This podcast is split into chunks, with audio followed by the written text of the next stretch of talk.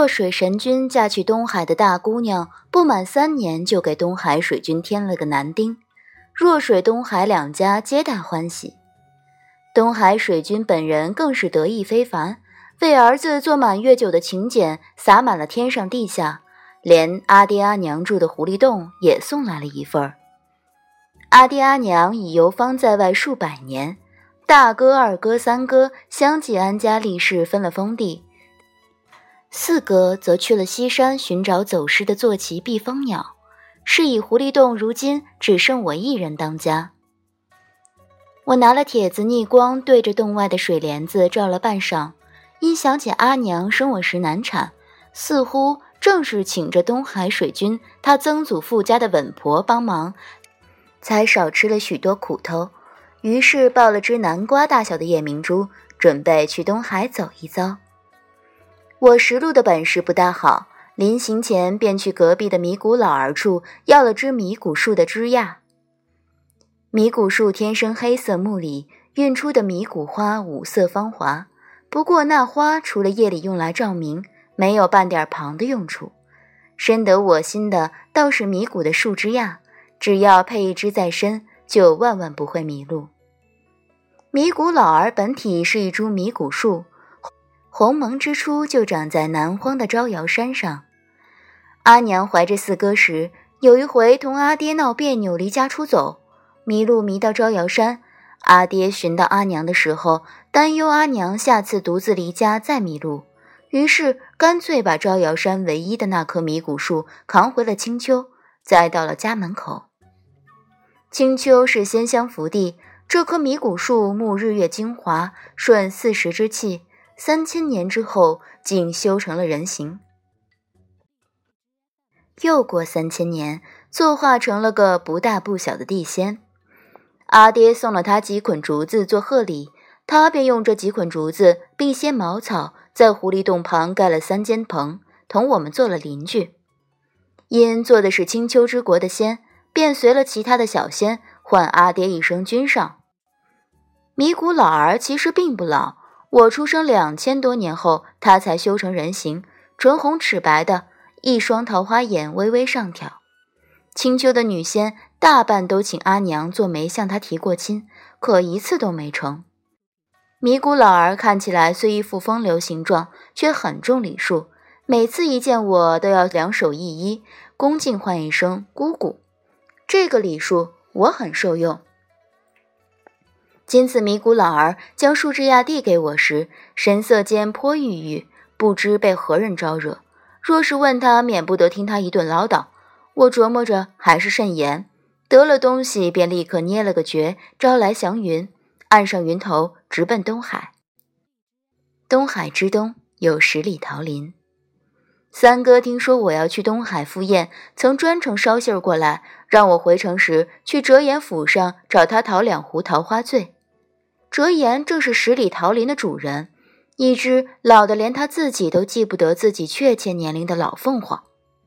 阿娘说，折颜是开天辟地以来大洪荒时代运出的第一只凤凰，父神亲自将它养大，地位比如今的天君还要高上几分。我出生时，这世间已寻不到父神的神迹。阿爹阿娘带我去看折颜，他斜挑了眉角，抿着嘴朝阿爹笑。这就是你家娘子新进给你添的姑娘，这小模样长得倒真不错。折颜和青丘之国的渊源主要是从阿娘开始。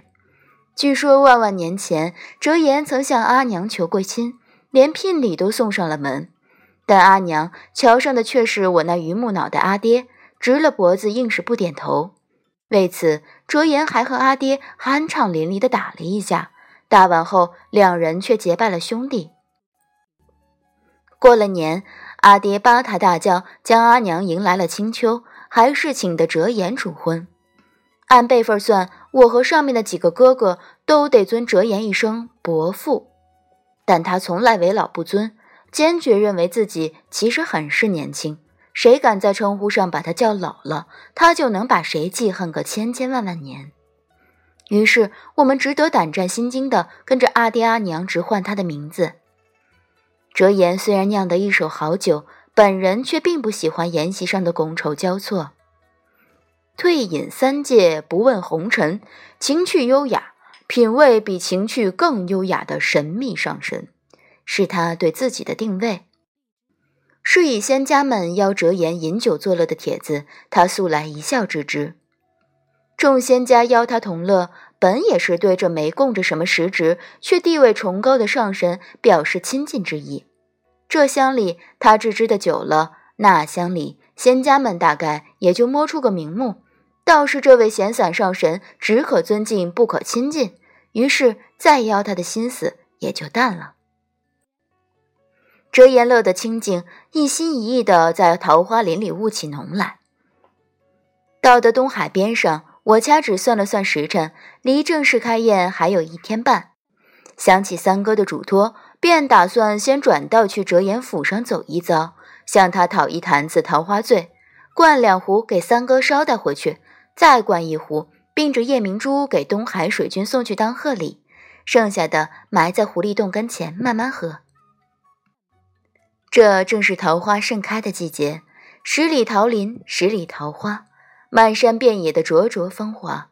我熟门熟路的朝桃林深处走，一眼看到哲言正盘腿坐在空地上啃桃子，偌大一个桃子，转眼间就只剩一个核了。哲言笑盈盈的朝我招手：“这不是白家小丫头吗？真是越长越俊了，过来。”他拍拍身边的空地，坐这里来，让我仔细瞧瞧。天上地下的神仙里头，也没几个辈分高的可以叫我小丫头了。这声小丫头令我油然生出一种自己其实还很嫩的错觉，感慨无比，受用无比。我从善如流的坐过去，折颜就着我的袖子擦了擦手。我思索着要怎么开口才能顺利讨到那坛酒。就听折颜扑哧声笑道：“你待在青丘几万年，这一趟出来的倒是甚好。”我愣了半晌，没太弄清楚他这句话是个什么缘由，只得陪笑道：“ 这这里的桃花也开得甚好，甚好。”他笑得更深。前些天。北海水君带着他娘子来我这里闲赏了几日桃花，我还是第一次看到他那小娘子，真是天真可爱的紧啊！这下我倒笑不出来了。北海水君那小娘子唤作绍兴，这名字还是我给起的，也记不清是多少年前，我和四哥去洞庭湖游玩，在半人高的芦苇荡里。发现了条被欺负的气息奄奄的小巴蛇，我看着可怜，便央四哥将它带回了青丘。那时小巴蛇已修成了精，虽软趴趴的，但也勉强能画出个人形。这便是绍兴。绍兴在青丘养了两年伤，伤好后说要报答我，就留了下来。那时阿爹阿娘已常不在青丘，狐狸洞由四哥当家。四哥安排他做了个洒扫婢女，此前狐狸洞一个婢女也没有，洒扫这活计全是我在做。我乐得清闲，便成天的不着家，在大哥、二哥、三哥折颜处换着厮混。日子就这么安安生生的过了两百年。一日，阿爹阿娘回来青丘，说为我定了门亲事，未婚夫便是北海水君桑吉。当时的桑吉还是天君座下圣宠的二小子，住在九重天上，并未封到北海去。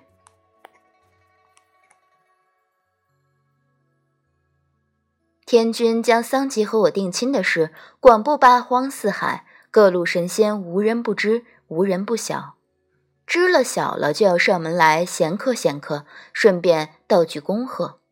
四哥与我不胜其烦。干脆收拾了包袱，双双躲去了折颜的十里桃花林。这一躲就躲出了问题。等吃饱了桃子，再回到青丘，绍兴不见了。灰不溜秋的狐狸洞里只压了封桑吉的退婚书，说是他对绍兴日久生情，此生非绍兴不娶，对不起我云云。我自以为这算不上什么大事，一来桑吉我从未见过，谈不上有感情；二来绍兴和我相处的时日不长，即便有感情，也难说多么深厚；三来连林子里的牲畜都有资格选择模样好的配偶，众生平等，没道理桑吉就该被剥夺这个权利。说句客气话，他们配成一对，与我倒真是没有什么。然而这事儿还终于闹到了天君跟前。倒不是我去闹的，据说是桑吉亲自挽着绍兴的手，跪到了天君的朝堂上，说要给绍兴一个名分。这事儿不到半天就传遍了海内八荒。有善心的道：“青丘白家的妖女真可怜，从前还道是桩好姻缘，定亲不过三年就被夫家抛弃，这以后可还怎么嫁人？”也有碎嘴的嚼舌根。也不知那条八蛇长得是怎样的倾国倾城，竟然比得过九尾白狐的天生媚态。至此，阿爹阿娘、大哥、二哥、三哥并折颜一行才知道我被退了婚。折颜当即拽了阿爹阿娘，直奔九重天去寻天君讨说法。具体怎么讨的说法，我不大清楚，只知道此后桑吉便失了宠。天君匆匆封了他个北海水君的职，职位还在他弟弟四海水君连宋之下。明眼人一瞧就晓得这是被流放了。至于他和绍兴的婚事，始终都未被承认。阿爹对这事儿发表的唯一感想就是：“死小子，便宜他了。”哲言倒还厚道，半是看热闹，半是惋惜的叹了句。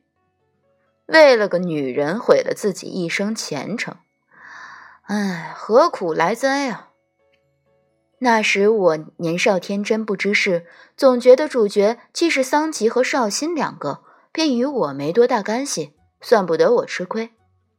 后来天君亲自在朝堂上颁了旨，这倒霉催的天旨，大意是说，虽然太子未定，但青丘白家的妖女白浅已被天族定下了。是天族的儿媳，未来的天后娘娘。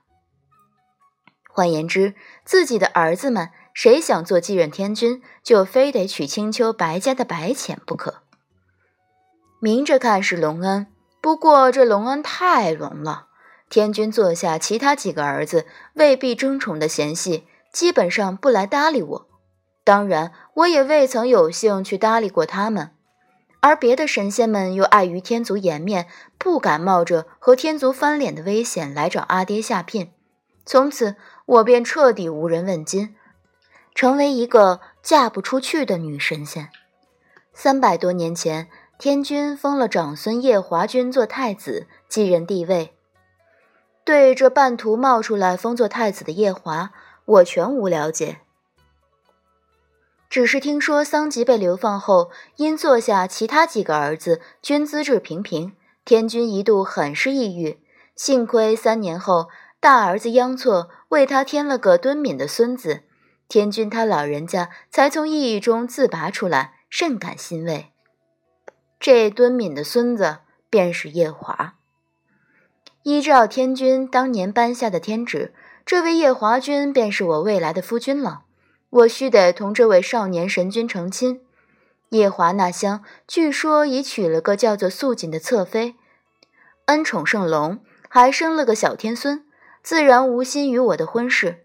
我这厢虽不像他那般已有了心尖上的人，可是，一想到他晚生我九万年，论辈分当叫我一声姑姑，论岁数当叫我一声老祖宗，便狠不下心来。逼自己主动做成这桩婚事，以至于婚事拖累至今，搞不好已成了整个四海八荒的笑柄。北海水军桑吉引出的这桩事里，我岂是不亏？简直亏大发了！自然对始作俑者讳莫如深，弄死他的心都有了。我琢磨着，折言此番特意提及北海水军，绝不是与我添堵，应是抛砖引玉。全为挑出一段含有猛料的下文，于是赶紧合他的意，做出兴味盎然的样子来，竖起耳朵洗耳恭听。他嘴角的笑纹裂得一发深。哼，那个小娘子害喜可害得厉害，不过几万年时间，已为北海水君添了三胎。现下肚子里这个，据说是老四，可见八蛇确实是能生的。那小娘子因害喜的缘故，成天吵着要吃桃。这个时节，桃花倒是处处开遍，可说要吃起桃来，天上地下，除了我这里。也再没其他地方有的吃了，是以北海水君厚着一张脸皮找上了门。既然他这么求了，我也不好意思不给。我瞪了他一眼，低下头去捋裙子上的几道折痕。因一向觉得折颜是同我们青丘拴在一条绳上的蚂蚱，这个事情他竟然不同我们同仇敌忾，还慷慨地送北海水君桃子，着实让人失望。他看了我一会儿，扑哧笑出声来。你看你脸都绿了，不就几个碧紫桃吗？我猛抬头，动作太突然，一时不慎撞上他低下来的额角。他却浑不在意，拿腔拿调的揶揄我：“看吧，听我给了别人蜜里调油的小夫妻俩碧紫桃，一下子心软了不是？我说。”那碧紫桃也不过就是让北海水君家这几万年里暂时添不了老五，失不了他多少福气，也损不了我多少阴德的。其实北海水君什么时候添得了五皇子，与我又有什么相干？那毕子桃左右吃不死人，当年若不是他退婚，也惹不出后来这一大堆破事儿。折颜此番给他这个教训，我由衷的赞赏。但既然折颜他老人家已认定，其实我很是心软，我也不好多说什么，只能默默受了。他又是一番安抚，大意总脱不了天君一家子乌龟王八蛋，子子孙孙无穷尽，都是乌龟王八蛋之类的。骂完天君一家后，又问起我家里人一些近况，也聊些别的，从东荒外沧海桑田几万年如何变化。到海内小打小闹，又起了几场战事，再到谁家的谁谁看上了谁家的谁谁，不日就有良缘将要促成。折言处总有无穷八卦，我虚心求教，他零七零八个路杂事，竹筒倒豆子也是一股脑灌给我听。起初我还惦记着那坛子桃花醉，三两下儿被绕得头晕，讨酒的事儿也忘个干净。待夜幕降得差不多时，还是折颜提醒小三子让我给他制了两壶酒，就埋在后山碧瑶池旁那株没长几片叶子的杜衡底下。你今夜就歇在那处，顺便挖了酒给小三子带回去，就两壶，可别洒了，也别偷喝。我撇嘴，你也忒小气了。